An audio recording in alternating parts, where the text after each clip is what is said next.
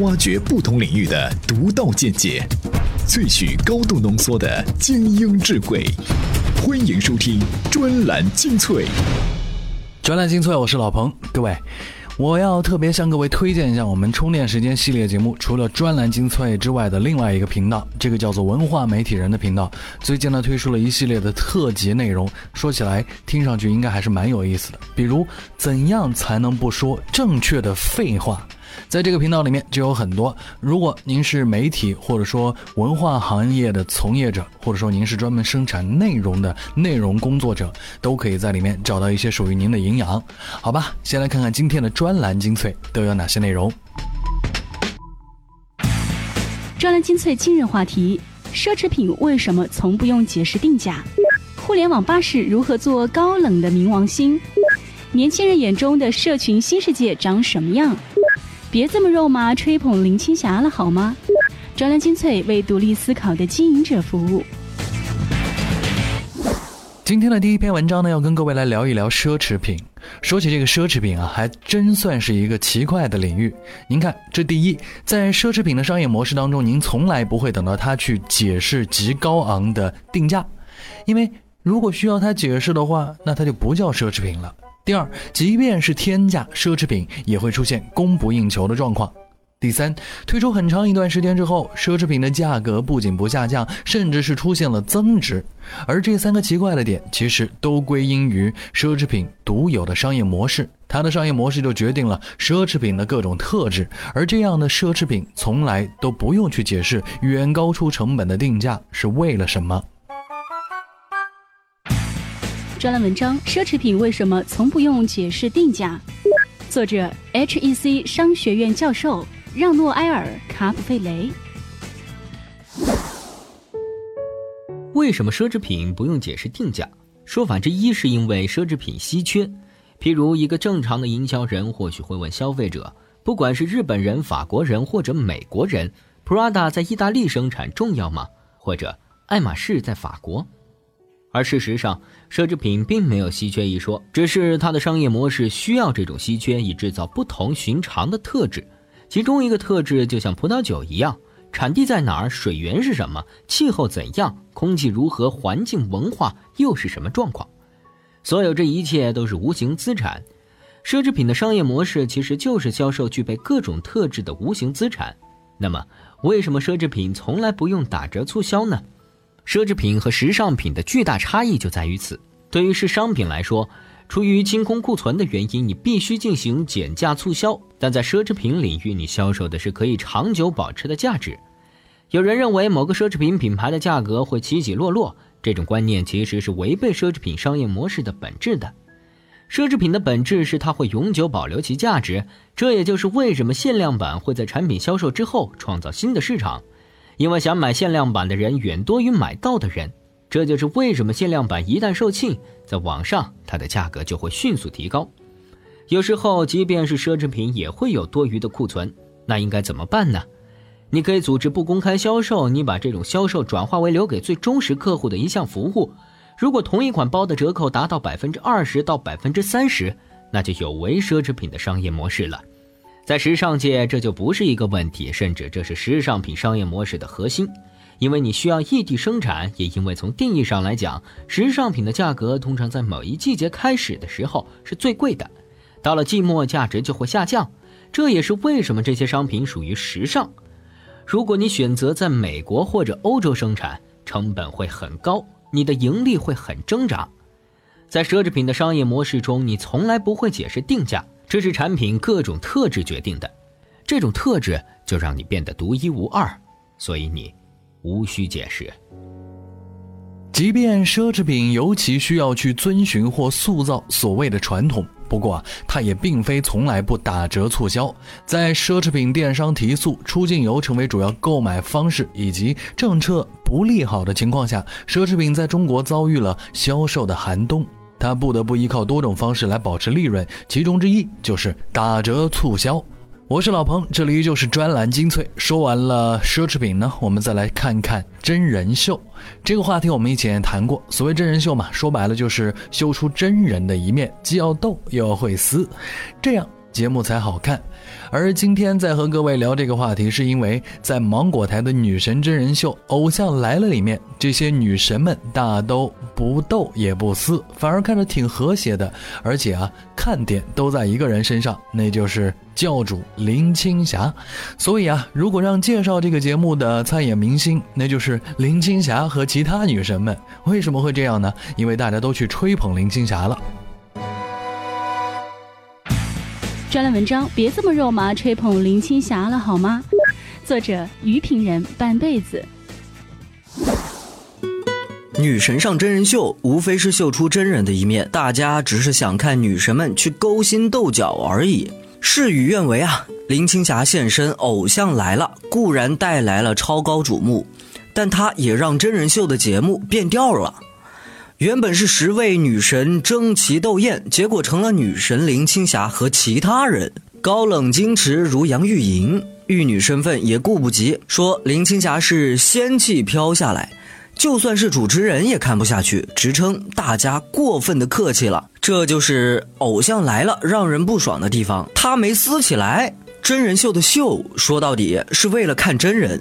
假如原本高高在上的女神们聚在一起的主题是彼此吹捧，那又有什么意思呢？在看到林青霞后，泪流满面的张含韵直接表示：“我又不太逗，我也不太想撕。”哎，那么问题来了，不逗又不撕，为什么要来看真人秀呢？偶像来了的节目内容似乎分成了两个部分。一部分就是大家吹捧林青霞，哭到夸张的张含韵，溢美之词不绝口的杨钰莹，完全不露声色的朱茵；另一部分才是真人秀需要的演出，宁静和谢娜，还有京剧频出的蔡少芬。在一片虚假之中，蔡少芬成为了节目的综艺担当。比如说，你在后宫里可以活啊；比如说，我怕我会爱上你。林青霞对他说：“皇后金安。”他还能回应说。太后金安，这才是真人秀的好看之处。大明星放下身段娱乐大家。你看《奔跑吧兄弟》里面最好看的永远是撕名牌，谁要看明星美美的互相吹捧、滚作一团的那份真才是看点。真人秀说到底呢，毕竟是要秀真人，这份真，假如是生活里的台面应酬，那未免也太无趣了吧。在跑男里面，一贯神勇的 Angelababy 不会因此丧失女神的身份，玩得起才是好艺人的硬标准。在偶像来了里面，蔡少芬贡献了大半笑点。因为她才是唯一一个放下身段、全情投入的女神。林青霞说自己为什么会上节目，是因为导演一再强调会把我拍好，不能搞砸。但让一大波女神穷尽词汇赞美她，是不是就是拍好呢？恐怕是尴尬的肉麻才对吧？有的时候我们觉得秀就一定得不客气，真人秀节目如果表现的和睦，那还真是不太符合常理。而这些习得都是以往的普遍的真人秀节目灌输给我们的，所以我们也不一定要去真这么理解。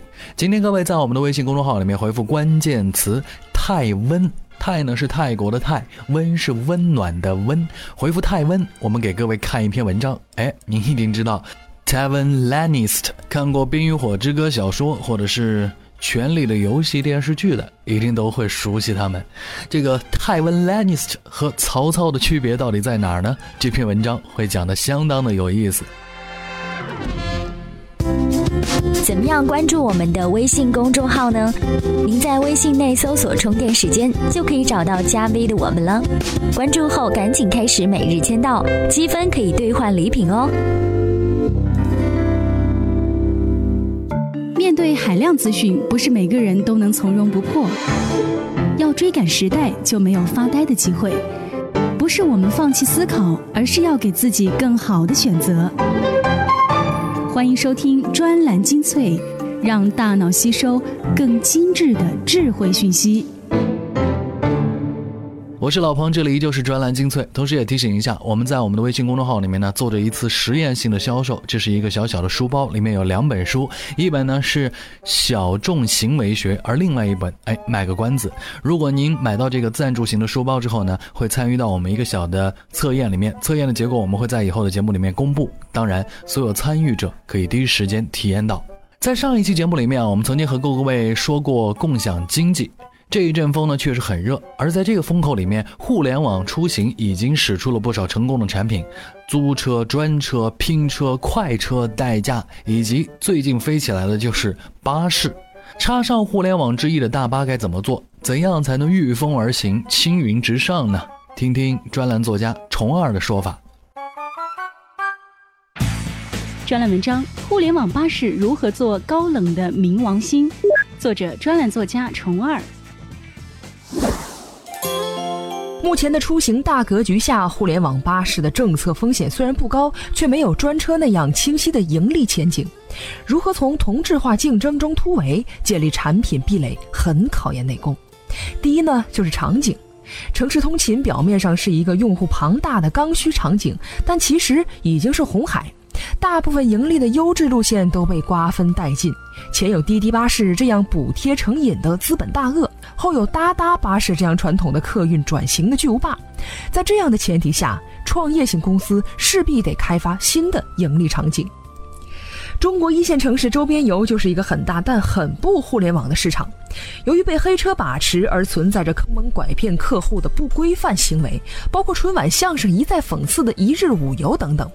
互联网巴士倘若能加以改造，可谓是名利双收。另外，机场大巴也是另一个毕生发财的盈利场景。第二呢是上座率，以四十到五十座的巴士为例，一线城市的日租价格通常在一千三百到一千七百元左右。在票价基本恒定的前提下，任何效益提升都是依赖上座率的。通勤班车至少要均衡维持在百分之六十五以上的上座率，才有盈利空间。这是互联网巴士的竞争这一点。第三呢是增值服务，互联网巴士很难单靠运营盈利，异业联动合作开发更多的增值服务应该是有益的尝试。这方面的样板可以参考美国的创业公司的 Leap，他在旧金山湾区运营的巴士就着重提升乘坐体验。创始人基尔霍夫凯尔敏锐意识到，选择大巴的用户很难承受 Uber 那样的高定价，除非物有所值。因此，Leap 将车辆进行了改装，车厢变得更加舒适，配上宽敞的沙发和 WiFi、USB 接口以及方便使用笔记本的高脚凳，从而创造出类似于移动办公室的场景。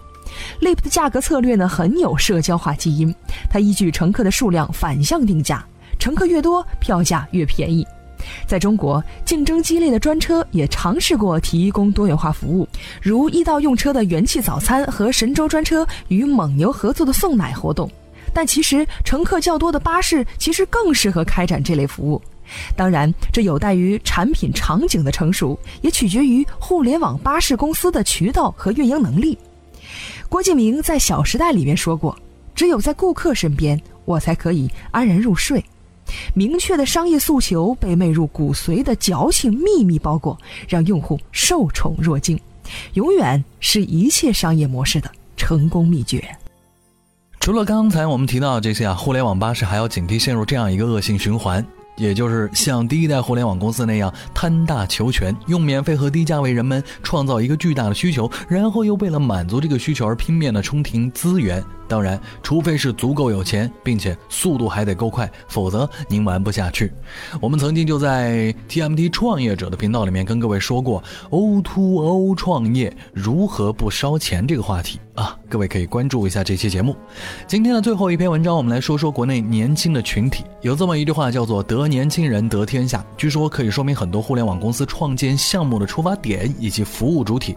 不过呢，当很多人认为自己已经牢牢抓住了所谓的年轻人绩点的时候，其实他们离真正认识年轻人还差得很远。因为年轻人认识和对待这个世界的方式是不断变化着的，他们会慢慢的藏起自己的想法。那么，年轻人的社群新世界到底什么样？我们还是通过一篇文章来揣测一下。